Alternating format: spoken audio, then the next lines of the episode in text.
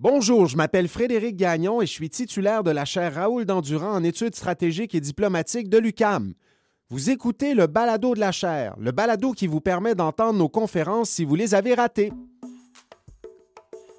Le 23 janvier, Wael Salé, chercheur associé à l'Observatoire sur le Moyen-Orient et l'Afrique du Nord de la chaire Raoul Dandurand, nous a présenté la midi-conférence Le monde arabe post-2011. Il nous a expliqué l'effet du printemps arabe sur les représentations de l'État-nation, de la démocratie et de l'islamisme dans la région. Je vous souhaite une bonne écoute.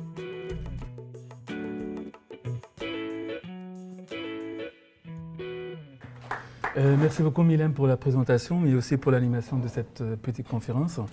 Merci aussi pour la merveilleuse équipe de la chaire Raoul Dandéran, tout le monde euh, Louis, Françoise, Ivana et aussi le, titulaire de la chaire, euh, professeur Gagnon. Merci beaucoup pour l'organisation de cette, euh, de cette mini-conférence. Alors donc je commence tout de suite. Donc vous avez ici le, donc, le titre. Est-ce que ça va? Est-ce que ça, ma voix ça va? D'accord. Alors donc le titre de ma présentation d'aujourd'hui c'est Le monde arabe post-2011, rupture sociopolitique qui se décline à l'échelle régionale et mondiale. Alors donc à partir même de titre, donc la présentation se divise euh, en deux parties pour réaliser deux objectifs. Le premier objectif, c'est amorcer une réflexion sur ce que nous croyons que le post-printemps arabe a induit comme transformation dans les sociétés arabes vont après euh, son début en 2010-2011 par rapport aux représentations de l'État-nation, de la démocratie et de l'islamisme. En deuxième objectif, deuxième objectif, c'est comprendre dans quelle mesure c'est euh, les, répercussions de ces ruptures sociopolitiques se déclinent à, se, déclinent à l'échelle euh, euh, régionale et mondiale. La première partie, donc, on va identifier ensemble quelles sont les ruptures qui se sont produites dans le monde arabe post-printemps arabe. Alors, donc, la première transformation que j'ai constatée donc, dans mes travaux actuels, d'accord? Donc, la transformation qui concerne la représentation de l'État-nation.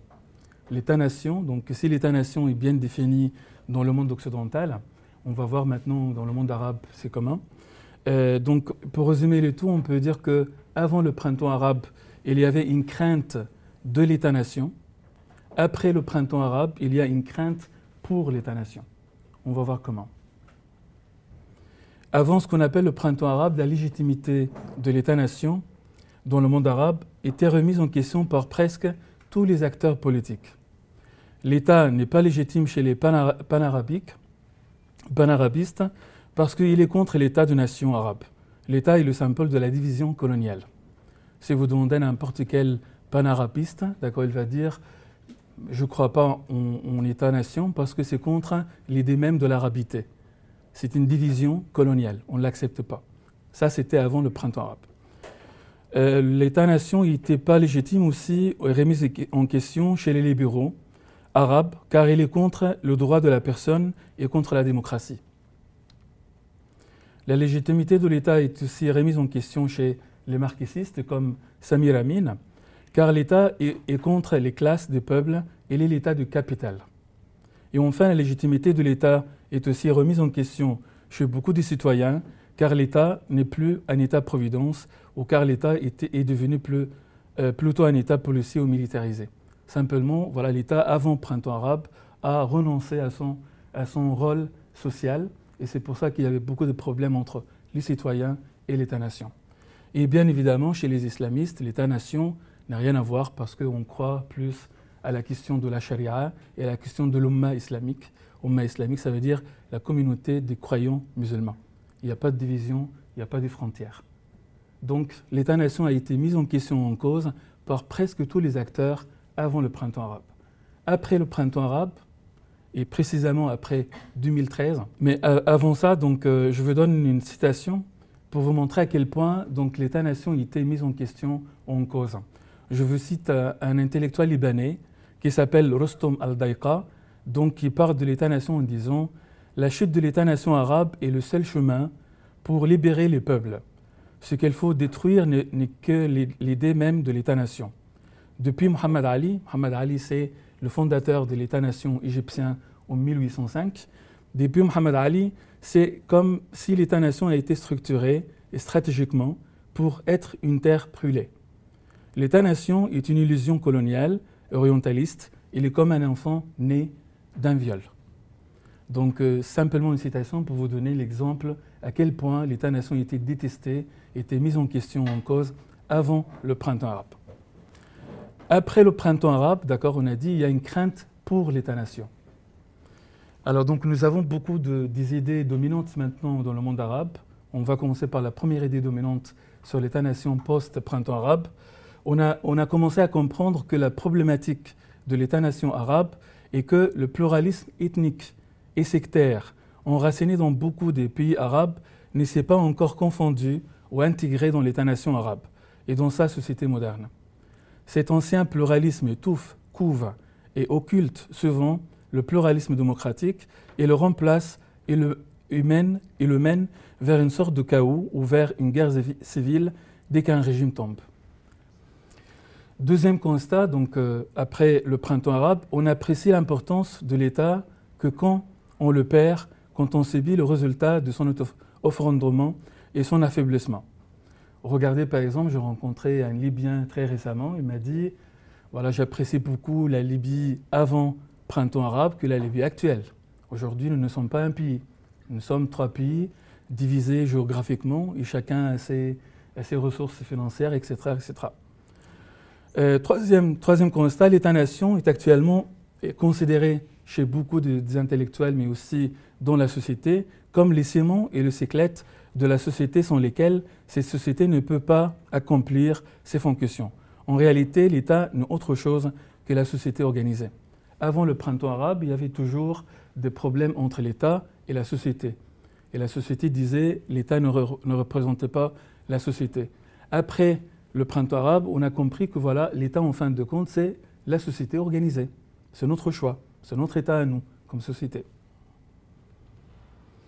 Quatrième constat après le printemps arabe, après l'épreuve douloureuse des frères musulmans au pouvoir en Égypte, mais aussi les islamistes partout dans le monde, et les séquelles du printemps arabe dans les autres pays, surtout la Syrie, la Libye et le Yémen, le positionnement de l'ancienne opposition non islamiste au régime d'avant 2010 a radicalement changé en se réconciliant avec l'État, en distinguant avec le temps l'État au régime politique au pouvoir.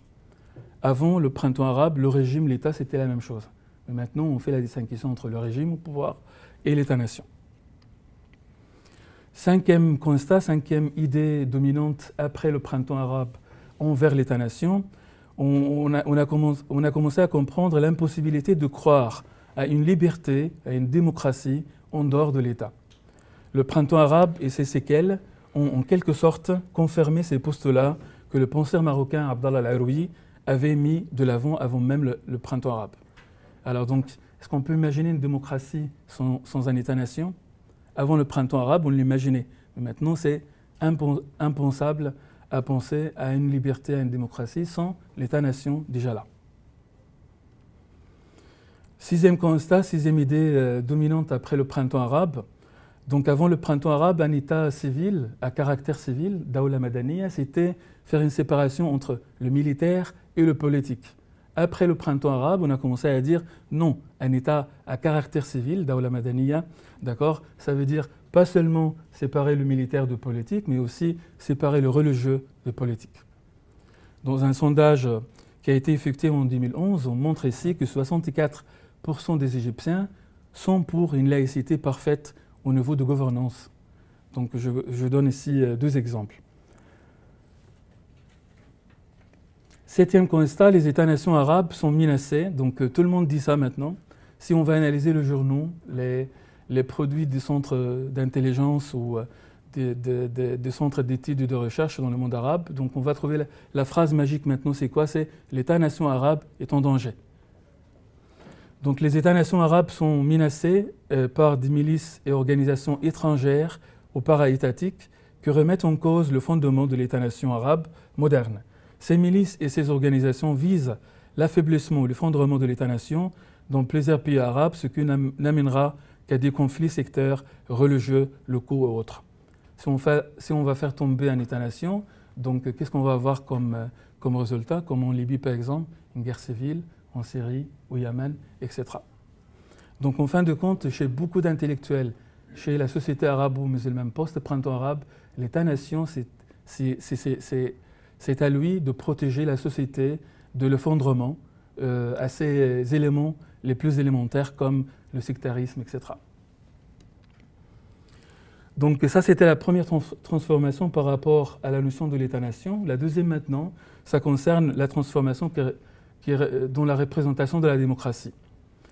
On peut dire que la démocratie, avant le printemps arabe, c'était une démocratie procédurale. Les élections.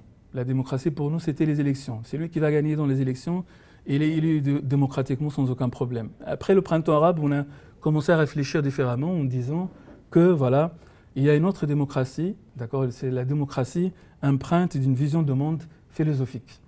La démocratie, ce n'est pas simplement des procédures, des élections, mais c'est une vision de monde. D'accord? Comment accepter, euh, par exemple, les islamistes qui ne croient pas dans la démocratie, d'être élus euh, démocratiquement Est-ce que ça va ou ça va pas? Donc, euh, on va voir tout ça en détail. Alors donc les idées maintenant dominantes chez beaucoup d'intellectuels et dans la société arabo-musulmane actuelle, on a commencé à dire que le printemps arabe nous a fait constater qu'il n'y a pas de démocratie sans démocrate et qu'il n'y a pas de démocrate sans une éducation démocratique ni sans des relations démocratiques. Imaginez que nos écoles, il n'y a pas de démocratie. Comment on va avoir des élections démocratiques alors? Dans la société, les relations entre les hommes et les femmes, euh, la notion même de la famille, etc. Donc est-ce que c'est possible d'avoir un gouvernement démocratique dans une société qui n'est pas démocratique? C'est ça la question que se pose maintenant. Deuxième constat, le problème est que les sociétés arabes n'ont pas réussi à façonner un espace politique moderne évacué du sectarisme et du discours tribal et ethnique. Imaginez jusqu'à maintenant dans des pays, sur le nommé, d'accord, tribu, ça représente euh, euh, donc l'élément le plus important de la gouvernance l'ethnie aussi, quelquefois, des choses comme ça. En Syrie, par exemple, d'accord, les Alaouites au pouvoir, etc. etc. Donc ce n'est pas un État-nation au sens euh, traditionnel. Donc le problème est que les sociétés arabes n'ont pas réussi à façonner un espace politique moderne évacué du sectarisme et du discours tribal et ethnique. Troisième constat, ce n'est pas parce que les islamistes critiquent les dictateurs qu'ils sont eux-mêmes démocrates. Avant le printemps arabe, on disait, voilà, les islamistes critiquent les dictateurs. Ok, ça va, donc ils sont démocrates alors. Ce n'est pas si automatique. Yad bin Ashur s'interroge sur ce qui a amené les islamistes au pouvoir après le printemps arabe en disant, je le cite, dans quelle mesure le mouvement islamiste et salafiste, qui sont devenus des partis politiques influents, peuvent-ils façonner les, les démocraties naissant alors que leur idéologie constitutive n'est en rien nourrie de la pensée démocratique? Si on va analyser les discours et les textes fondateurs des islamistes, rien à voir avec la démocratie. Donc comment accepter qu'un acteur qui a cette vision de monde peut être élu même démocratiquement après le printemps arabe? L'État démocratique occidental s'est installé de longue... Ça, c'est une idée aussi qu'on répète beaucoup maintenant dans le monde arabe, en disant que l'État démocratique occidental s'est installé de longue date. C'est développé d'abord en termes d'État et s'est ensuite transformé progressivement un État démocratique. Il n'en faut pas brûler les étapes et prendre en considération le contexte arabe. Donc ça va, on veut tous la démocratie, mais c'est avec le temps. Ça va, il ne faut pas brûler les étapes.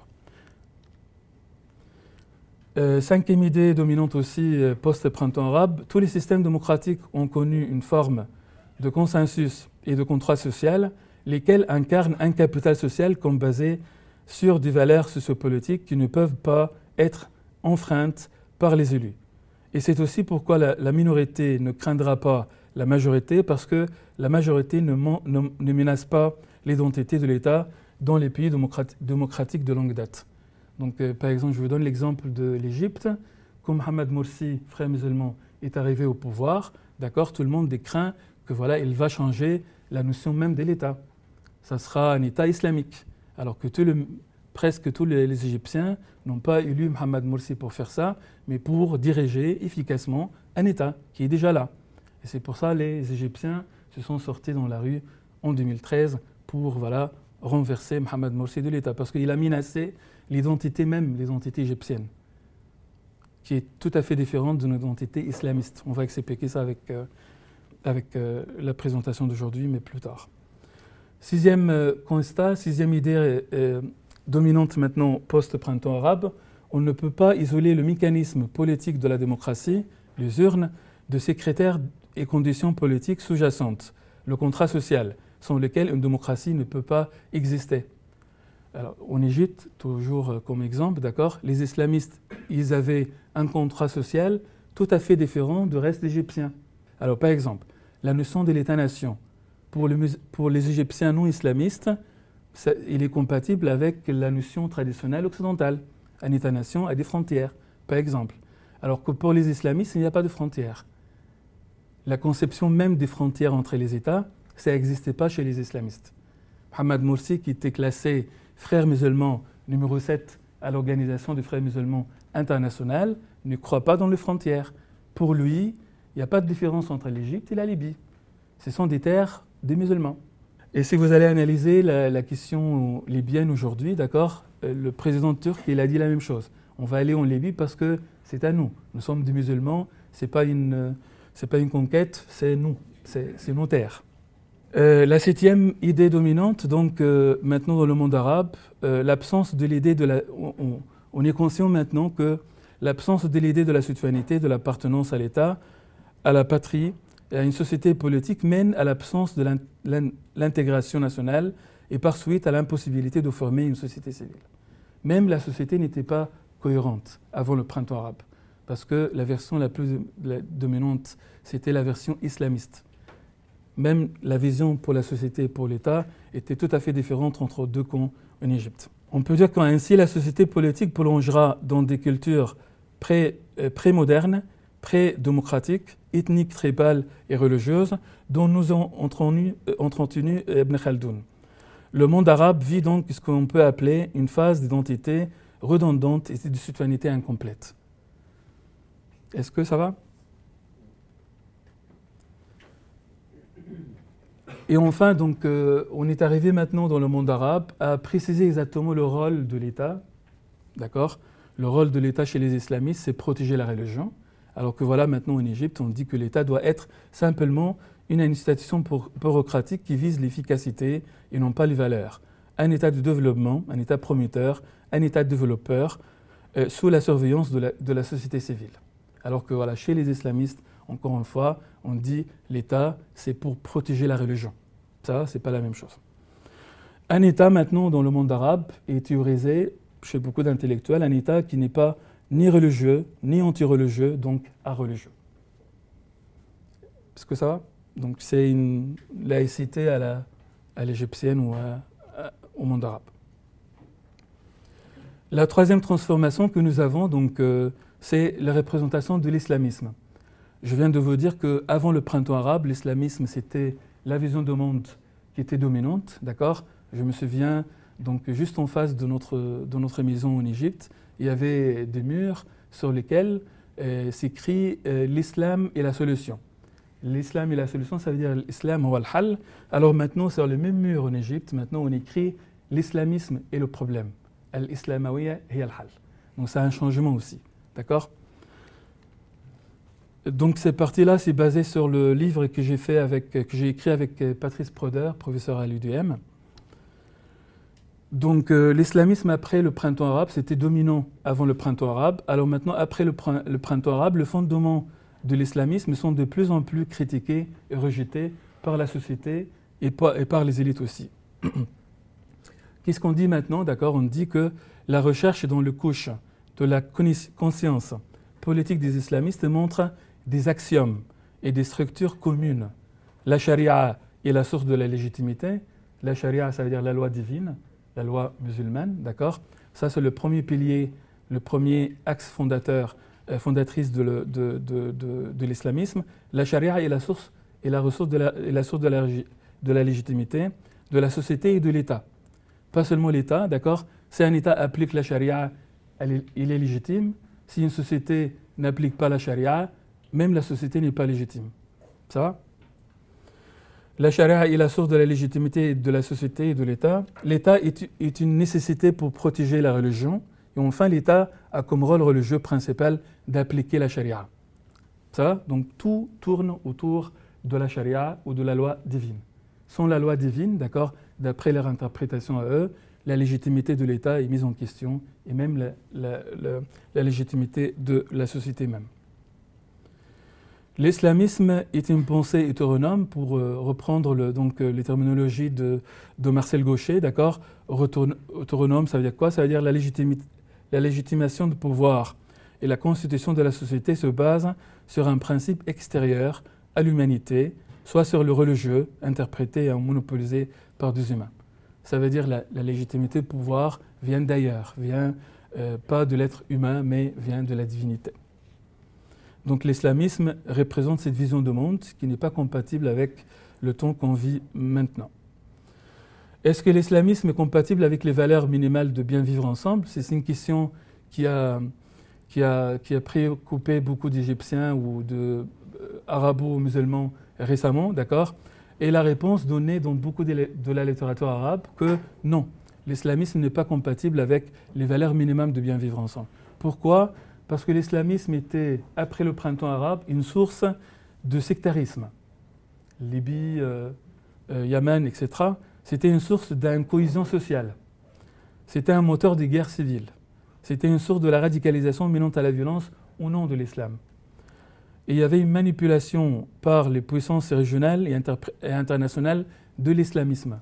Ça veut dire, par exemple, pour le printemps arabe, maintenant, il y a beaucoup d'intellectuels qui pensent que les islamistes ont été manipulés par les grandes puissances pour faire le printemps arabe, pour renverser euh, les régimes au pouvoir et pour voilà, euh, mettre, mettre, fin à l'État-nation arabe, pour laisser le champ vide euh, à la Turquie et aux autres. Maintenant, dans le monde arabe, les islamistes, il y a les islamistes, ne sont pas démocrates, comme on vient de dire. Euh, dans les pays, ils étaient au pouvoir, par exemple, au Soudan, par exemple. Tout le monde parlait de l'Égypte avant le printemps arabe, comme euh, les islamistes étaient l'alternative au, régime au pouvoir pour, être, pour rendre l'Égypte démocrate. Alors qu'au Soudan, par exemple, il y avait un frère musulman en tête de pouvoir, Omar el-Bashir, il était pour 30 ans, d'accord, un islamiste en tête de pouvoir. Pourquoi pas on analyse le cas du Soudan pour donner euh, la preuve que voilà, les islamistes ne sont pas du tout euh, démocrates. Le printemps arabe nous apprend que le discours islamiste autour de la, démocratie est démenti par leur conception de la démocratie qui ont fait une conception procédurale comme on vient d'expliquer. De, euh, comptabilité de leur positionnement idéologique avec l'État-nation. Donc il y a toujours un problème pour la loyauté, les frontières étatiques, comme on vient de dire, et la citoyenneté. La loyauté, par exemple, je viens de vous dire que Mohamed Morsi, il était classé le, septième personne, la septième personne influente euh, au sein des frères musulmans euh, à l'Organisation mondiale des frères musulmans. Donc imaginez, quand il était en tête de pouvoir en Égypte, sa loyauté, c'était envers qui? Est-ce que c'était envers l'État-nation égyptien ou envers l'Organisation internationale des frères musulmans? C'était une des raisons pour lesquelles les Égyptiens se sont sortis euh, dans les rues euh, en 2013. L'islamisme n'est pas l'islam. Avant le printemps arabe, l'islamisme et l'islam, c'était presque la même chose. Après le printemps arabe, on a commencé à distinguer les deux en disant l'islamisme, c'est une interprétation de l'islam, mais elle ne représentait pas l'islam. Et c'est pour ça maintenant qu'en Égypte, c'est paradoxalement, en Égypte, on peut critiquer l'islamisme sans aucun problème, alors qu'ici au Canada, dès qu'un musulman même critique l'islamisme, on peut entendre, voilà, islamophobe, même s'il est musulman, d'accord? Alors qu'en Égypte, c'est très facile. L'islamisme n'est pas l'islam. Critiquer l'islamisme, c'est pas critiquer l'islam. C'est deux choses euh, différentes. Euh, troisième idée euh, dominante maintenant dans le monde arabe, l'islam est islamisme et non pas islamisme. Donc on, dit maintenant dans la littérature, même au sein de la société, qu'il n'y a pas de différence entre les islamistes. De les classer en radicaux, modérés, djihadistes, c'est la même chose. On va voir comment. Salah Salem, c'est un, intellectuel égyptien et journaliste très influent en Égypte. Et il écrit qu'il croit que les nuances entre les différentes façons de penser et les différents comportements politiques de ces, de ces mouvements, djihadistes, euh, radicaux et modérés, c'est que c'est plus que seulement si on analyse statiquement le phénomène de l'islam politique, horizontalement et platement. Avec un regard dynamique, verticalement, historiquement et approfondi, on découvre que ces nuances sont temporelles et relatives aux phases que le phénomène traverse. Donc stratégiquement, c'est la même chose, mais au niveau des moyens, ils ne sont pas les mêmes, bien évidemment. Ces nuances ne sont que le phénomène lui-même, mais dans des phases différentes de son évolution. Ce phénomène se base sur la même logique voulant que le divin supervise directement le temporel et le terrestre. Est-ce que ça va? On tourne toujours autour de la divinité, la loi divine, la charia. Alors, euh, il y a beaucoup maintenant des, intellectuels qui pensent dans le monde arabe que c'est la fin de l'islamisme. Donc imaginez la fin de l'islamisme dans les pays arabes, alors que l'islamisme ici euh, vit un essor au Canada ou dans le, au monde occidental. Alors donc on a commencé à dire que c'est la fin de l'islamisme parce que pourquoi? Parce qu'il y a deux phénomènes qui se passent en même temps. Le premier phénomène, on peut l'appeler le rétro-islamisme. Ça veut dire un islamisme tourné vers le discours du passé, vers le discours du départ, figé sur une logique totalisante, exclusiviste, niant le pluralisme, l'incertitude et le compromis. On peut le voir chez les frères musulmans égyptiens si on va analyser leur discours à partir des chaînes de télévision qui diffusent à partir de la Turquie et du Qatar. Donc il y a un retour vers le fondement très radicaux de l'islamisme chez les frères musulmans égyptiens. Deuxième phénomène qui se passe en même temps, c'est ce qu'on appelle le néo-islamisme. Le néo-islamisme, qu'est-ce que ça veut dire? Le néo-islamisme fait suite à l'islamisme qui a pris une forme différente après le printemps arabe, et c'est séquelles, soit un islamisme sans islam politique. Un islamisme sans islam politique. Le cas par exemple de la Tunisie, le mouvement de Nahda en, Tunisie, d'accord? Ils ont dit, voilà, il y a deux ans, voilà, c'est fini l'islamisme pour nous, nous sommes des musulmans démocrates. On laisse tomber tout le fondement de l'islamisme. Ça, c'est au niveau théorique, d'accord? Personne ne les croit, mais quand même, euh, ils disent ça. Alors donc, le nécro-islamisme passe par les deux moyens. Un rétro-islamisme vers le discours des départs incompatible avec le temps qu'on vit, d'accord? Et un désislamisation de l'islamisme. Et les deux, d'accord, mènent à, au nécro-islamisme. Ça, veut dire la fin de l'islamisme. Alors vite, il me reste combien de minutes? D'accord. Alors donc c'est la partie à mon avis la plus intéressante. Donc ça c'était la partie théorique, d'accord. Alors donc euh, identifier les conséquences du printemps arabe sur, le, sur les sociétés arabo-musulmanes actuelles.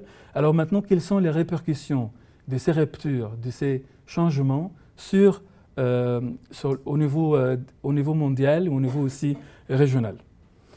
Alors on peut dire qu'aujourd'hui, il y a un contexte régional de plus en plus hostile envers l'islamisme. Et il y a un contexte international de plus en plus méfiant envers l'islamisme. On va donner des exemples. Alors les antennes des frères musulmans de par le monde omettent de plus en plus de faire référence aux frères musulmans égyptiens, la maison mère de cette euh, idéologie. Alors, pour vous donner un exemple, dans sa nouvelle charte déclarée le 1er mai 2017, le Hamas a fait un ravalement idéologique en rompant tout lien idéologique avec les frères musulmans égyptiens. Avant, c'était donc la première, dans la charte, premier article, on s'inspire des frères musulmans. Alors aujourd'hui, à partir de 2017, ils ont enlevé toute référence aux frères musulmans égyptiens. Ça va? Ça donne une indication quand même qu'il y a quelque chose. deuxième exemple, l'Union des organisations islamiques de France a adopté une nouvelle dénomination lors d'une assemblée générale organisée le 25 février 2017 pour se démarquer de frères musulmans égyptiens ou dans le monde entier dont cette organisation est issue. Avant, c'était on s'inspire des frères musulmans, alors maintenant on a enlevé toute référence aux frères musulmans. Les frères musulmans en Jordanie déclarent leur indépendance par rapport aux frères musulmans égyptiens aussi. Donc, euh, trois, trois exemples donnés. Il y avait aussi une réduction du rôle des frères musulmans partout dans le monde. Alors, par exemple, les frères musulmans marocains, d'accord Il y a maintenant, avec l'accentuation de problèmes socio-économiques sous le règne d'un gouvernement islamiste, on a commencé à mettre en question donc euh, est-ce que l'islam est toujours la solution ou pas? L'islam interprété par les islamistes. On doit citer aussi l'implication des frères musulmans syriens et amanites libyens dans la guerre civile dans leurs pays respectifs. Donc ça aussi euh, a influencé négativement les frères musulmans. Imaginez un frère musulman en Égypte, quand il voit un frère musulman en Syrie qui euh, fait la guerre contre son État-nation pour, le pour euh, la Turquie. Imaginez. l'échec de, de modèle turc aussi est très significatif. Ça montre aussi la fin de l'islamisme. Parce qu'avant le printemps arabe, on dit, voilà, musulmans ou démocratie, c'est compatible. Vous voyez le modèle turc. Alors maintenant, aujourd'hui, c'est le contraire.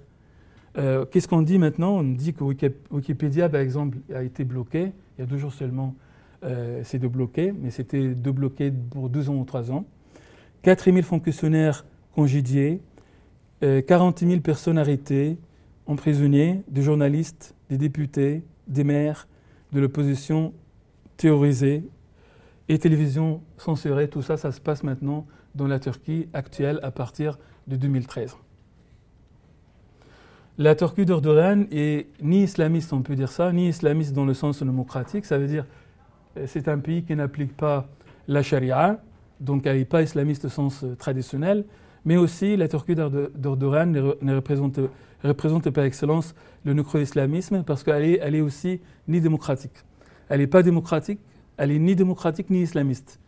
Alors donc un, indicateur aussi que montre la, fin de l'islamisme, le retour des anciens politiciens de Ben Ali en Tunisie. Euh, abandon euh, au main théorique de Nahda de tous les fondements de l'idéologie des frères musulmans. Donc on parle toujours de la Tunisie. Les frères musulmans sont classés comme une organisation euh, terroriste en Russie 2006, en Arabie saoudite, en Égypte, aux Émirats arabes unis à partir de 2017. Euh, le président tchèque Emile Zeman, je le cite, il a dit que la confrérie des frères musulmans était responsable de la crise migratoire qui secouait l'Europe à partir de 2014 pour prendre progressivement le contrôle de l'Europe. Donc tout ça, ça vous montre qu'il y a un contexte international et régional hostile contre l'islamisme. La Grande-Bretagne aussi, avec les rapports de, Sir euh, Jenkins et Farr, donc il a dit les frères musulmans sont opposés aux valeurs de la Grande-Bretagne et que faire partie, adhérer, être associé ou être influencé par les frères musulmans doit être considéré comme un indicateur possible d'équestrémisme. Donc même euh, en Angleterre, en Angleterre, à Londres, il y a le siège de frères musulmans égyptiens ou international.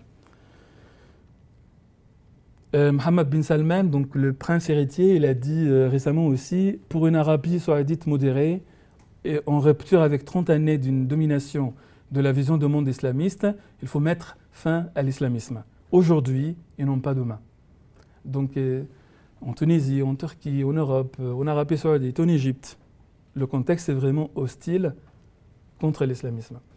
En 2017, l'Arabie saoudite, l'Égypte, les Émirats arabes unis et le royaume de Bahreïn ont, ont annoncé avoir rompu leurs liens diplomatiques et fermé leurs frontières avec Qatar, après-t-on les frères musulmans Chute des islamistes après 30 ans de dictature au Soudan.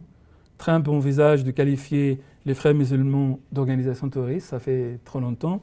Il n'a jamais fait jusqu'à maintenant. Alors, tout ça, ça vous montre que voilà, le contexte euh, international et régional est contre l'islamisme maintenant.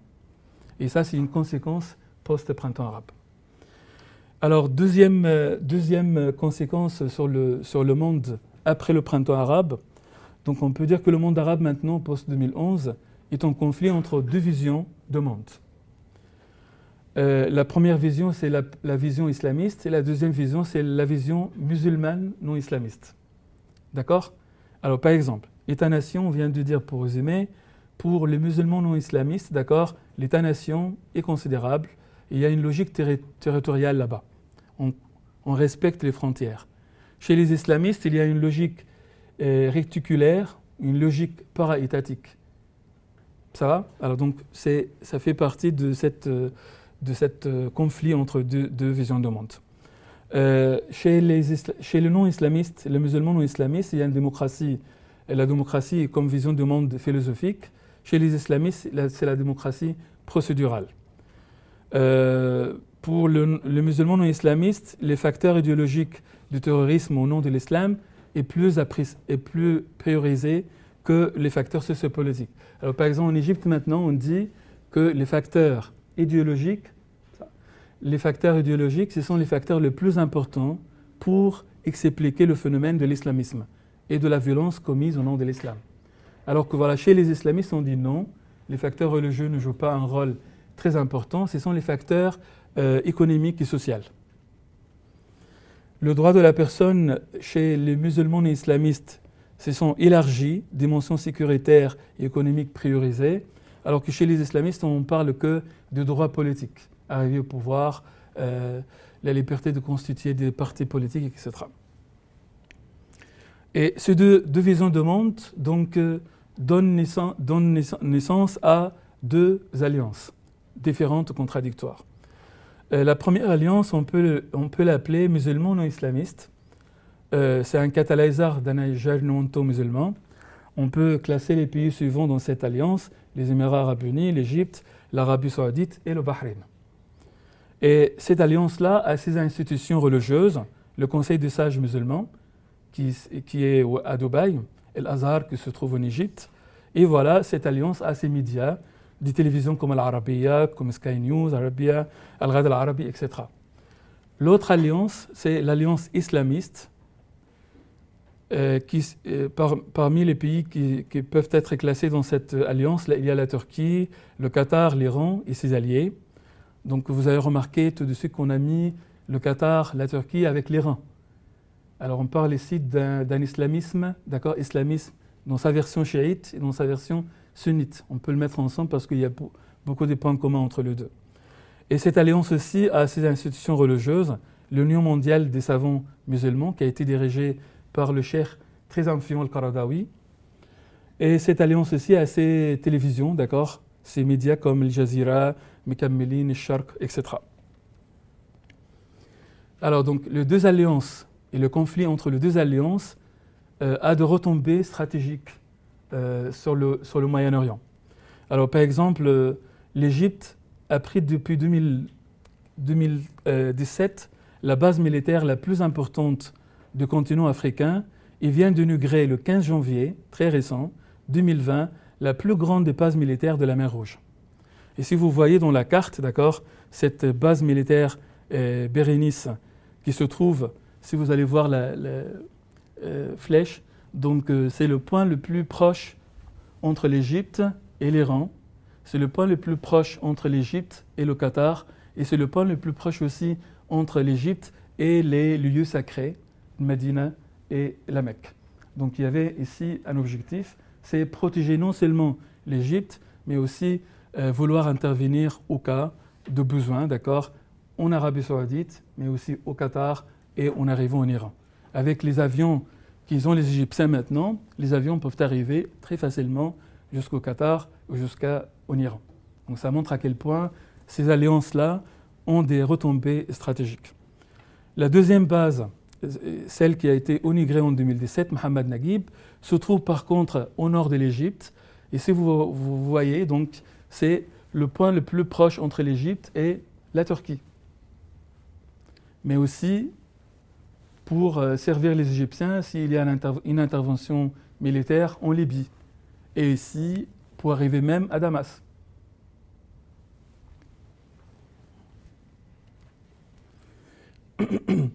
Alors donc ce sont de retombées stratégiques et militaires. Alors maintenant, un deuxième exemple, le 6 janvier 2020, euh, très récemment aussi, il y a trois semaines, il y avait une création d'un nouvel ensemble économique et géopolitique régional baptisé Conseil des États arabes et africains bordant la mer Rouge et le golfe d'Adan. L'Arabie saoudite, l'Égypte, Djibouti, la Jordanie, le Yémen, la Somalie, le Soudan et l'Érythrée.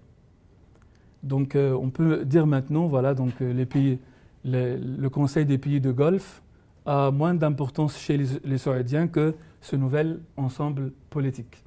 Alors pourquoi? Parce que ça rime avec la vision de l'Arabie saoudite de 2030. Voilà, euh, ici, euh, vous avez les pays euh, bourdon la mer Rouge avec l'Arabie saoudite. Et ici, qu'est-ce qu'on va faire? Entre l'Arabie saoudite, l'Égypte et la Jordanie, on va faire NIOM. NIOM, c'est un projet futuriste de l'Arabie saoudite. Ça sera la nouvelle vallée de technologie en Arabie saoudite. Et c'est pour, pour servir deux pays principalement la Jordanie, l'Égypte et l'Arabie saoudite. Donc l'Arabie saoudite maintenant fait beaucoup de poids euh, sur la mer Rouge plus que le golfe, euh, le golfe Persique. Et c'est la première fois que l'Arabie saoudite donc, euh, réunit avec elle des pays non musulmans, comme l'Érythrée, etc. Donc c'est un exemple pour vous donner, voilà, donc avec les changements dans la société arabo-musulmane, il y a des retombées stratégiques, militaires et économiques même. De l'autre côté, donc de l'autre alliance islamiste, d'accord, si vous voyez la carte ici, vous avez des ronds euh, rouges. Alors donc euh, c'est la présence turque militaire euh, qui se trouve dans le monde arabe. On peut trouver les Turcs en Libye, en Syrie, en Irak et aussi en Somalie. Donc c'est une présence militaire qui va servir en fin de compte la vision islamiste du monde. Et au niveau économique, donc la dernière visite pour l'émir de Qatar pour la Turquie, il a donné aux Turcs 5 milliards de dollars à investir directement dans l'économie turque. Donc chaque alliance donc, euh, fait, voilà, donc, euh, militairement, économiquement, ils s'entraident. Et il ne faut jamais oublier aussi que le Qatar et la Turquie, voilà, euh, avec eux, il y a aussi l'Organisation mondiale des frères musulmans qui se trouve dans 60, 60 pays différents. Donc c'est une présence, c'est une force aussi qui peuvent être utilisées par le DPI. Euh, il faut aussi citer en fin de compte, parce qu'on a mis l'Iran et la Turquie et le Qatar ensemble, donc il y a une présence iranienne dans les pays arabes aussi, donc euh, une présence iranienne au Liban, tout le monde le sait, à Gaza, Yémen, Bahreïn, la Syrie, l'Irak, donc tout ça, ça peut être aussi euh, avec l'alliance islamiste. Donc, Alors maintenant, pour, euh, pour, finir, donc au niveau international, donc, euh, maintenant on est arrivé à comprendre comment il y a deux visions de monde qui sont en conflit dans le monde arabe. Et ce conflit donc, se traduit par deux alliances, islamistes ou non islamistes. Alors maintenant, euh, quels sont les positionnements de pays, de, des puissances occidentales et ailleurs? Alors on peut dire que voilà, donc euh, les, États-Unis, la Russie, d'accord, donc cherchent leurs, intérêts, ils gardent des bons liens avec le Qatar, avec l'Arabie Saoudite en même temps, d'accord, vente d'armes euh, économiquement gagnant, tout ça. C'est la même chose pour la Russie. On va, on va parler de la Russie maintenant. Mais euh, l'Europe aussi, c'est la même chose, sauf que voilà, l'Europe est plus proche de l'alliance non islamiste. La France, par exemple, si on analyse en profondeur le positionnement de la France, on peut trouver beaucoup de rapprochements entre l'alliance non islamiste et la France, surtout dans le dossier libyen, euh, surtout aussi euh, que la France avec la laïcité pour le monde arabe, c'est une phare à suivre. Alors donc il y a beaucoup de rapprochements entre les deux. L'Allemagne, par contre, est proche euh, de, l'alliance islamiste, mais récemment il y, a, un bouleversement. L'Italie, dans le dossier de la Libye, très proche de l'alliance islamiste, avec le Qatar et la Turquie. Alors pour la Russie, d'accord, jusqu'à maintenant, parce qu'on vient de dire que les frères musulmans sont classés une organisation euh, terroriste euh, par la Russie, alors maintenant il y a un changement aussi. Avec le rapprochement entre la Russie de, de Poutine avec la Turquie d'Ordogan, il y a quelqu'un qui a dit, euh, un théoricien très connu, très influent en Russie actuelle, qui s'appelle Dogin. Il a dit à la chaîne Russia Today, le 31 décembre 2019. Donc il a dit, je le cite, En étroite collaboration avec l'islam politique, la Russie sera dorénavant le, le levier d'un pôle islamique indépendant et l'armée pour libérer le monde arabe de l'oppression des États-Unis et de, la soumission de l'hégémonie occidentale. Cette alliance entre la Russie et l'islamisme unira enfin le monde islamique. Nous irons à la Russie et l'islam dans sa version islamiste, au Yémen, en Libye, en Égypte, et les gens de ces pays nous accueilleront avec des fleurs.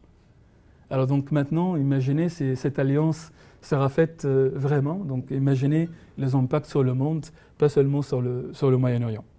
Donc euh, il y a maintenant une volonté, une volonté claire de la part de la Russie d'utiliser à son tour l'islamisme pour réaliser ses intérêts euh, géostratégiques. Alors pour finir, donc, euh, on peut dire à la fin que nous pouvons dire que les sociétés arabes, post-printemps arabe, sont en train d'accomplir une transition intellectuelle qui fait évaluer, les, idées et postulats dominants d'avant-printemps arabe. Pouvons dire aussi que le monde arabe post-2011 se trouve dans une situation de bouleversement comparable à celle qu'avait connue l'Europe à l'époque de la réforme des guerres de religion.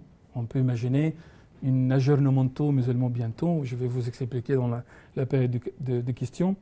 Le gagnant dans ce conflit entre, entre deux visions de monde qu'on vient d'expliquer, entre l'islamisme et l'islam non islamiste dans le monde arabe post-2011 décédera la future du Moyen-Orient et de l'Afrique du Nord et changera la donne de relations internationales au moins tout au long de cette décennie 2020-2029.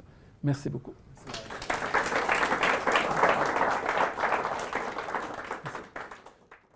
Vous avez aimé cette conférence de Wael Salé? Vous voulez en apprendre davantage sur ses recherches? Consultez le site web de la chaire Raoul Dandurand au www.dandurand.ucam.ca. Et pour rester à l'affût des activités de la chaire, pour participer à nos conférences en personne, ben suivez-nous. Vous pouvez le faire sur Facebook, Twitter, Instagram. Vous pouvez aussi vous abonner à notre infolettre hebdomadaire directement sur notre site Internet. Ce balado a été réalisé par Philippe Julien Bougie et Clément Hamelin. On se retrouve très bientôt pour un autre balado de la chaire.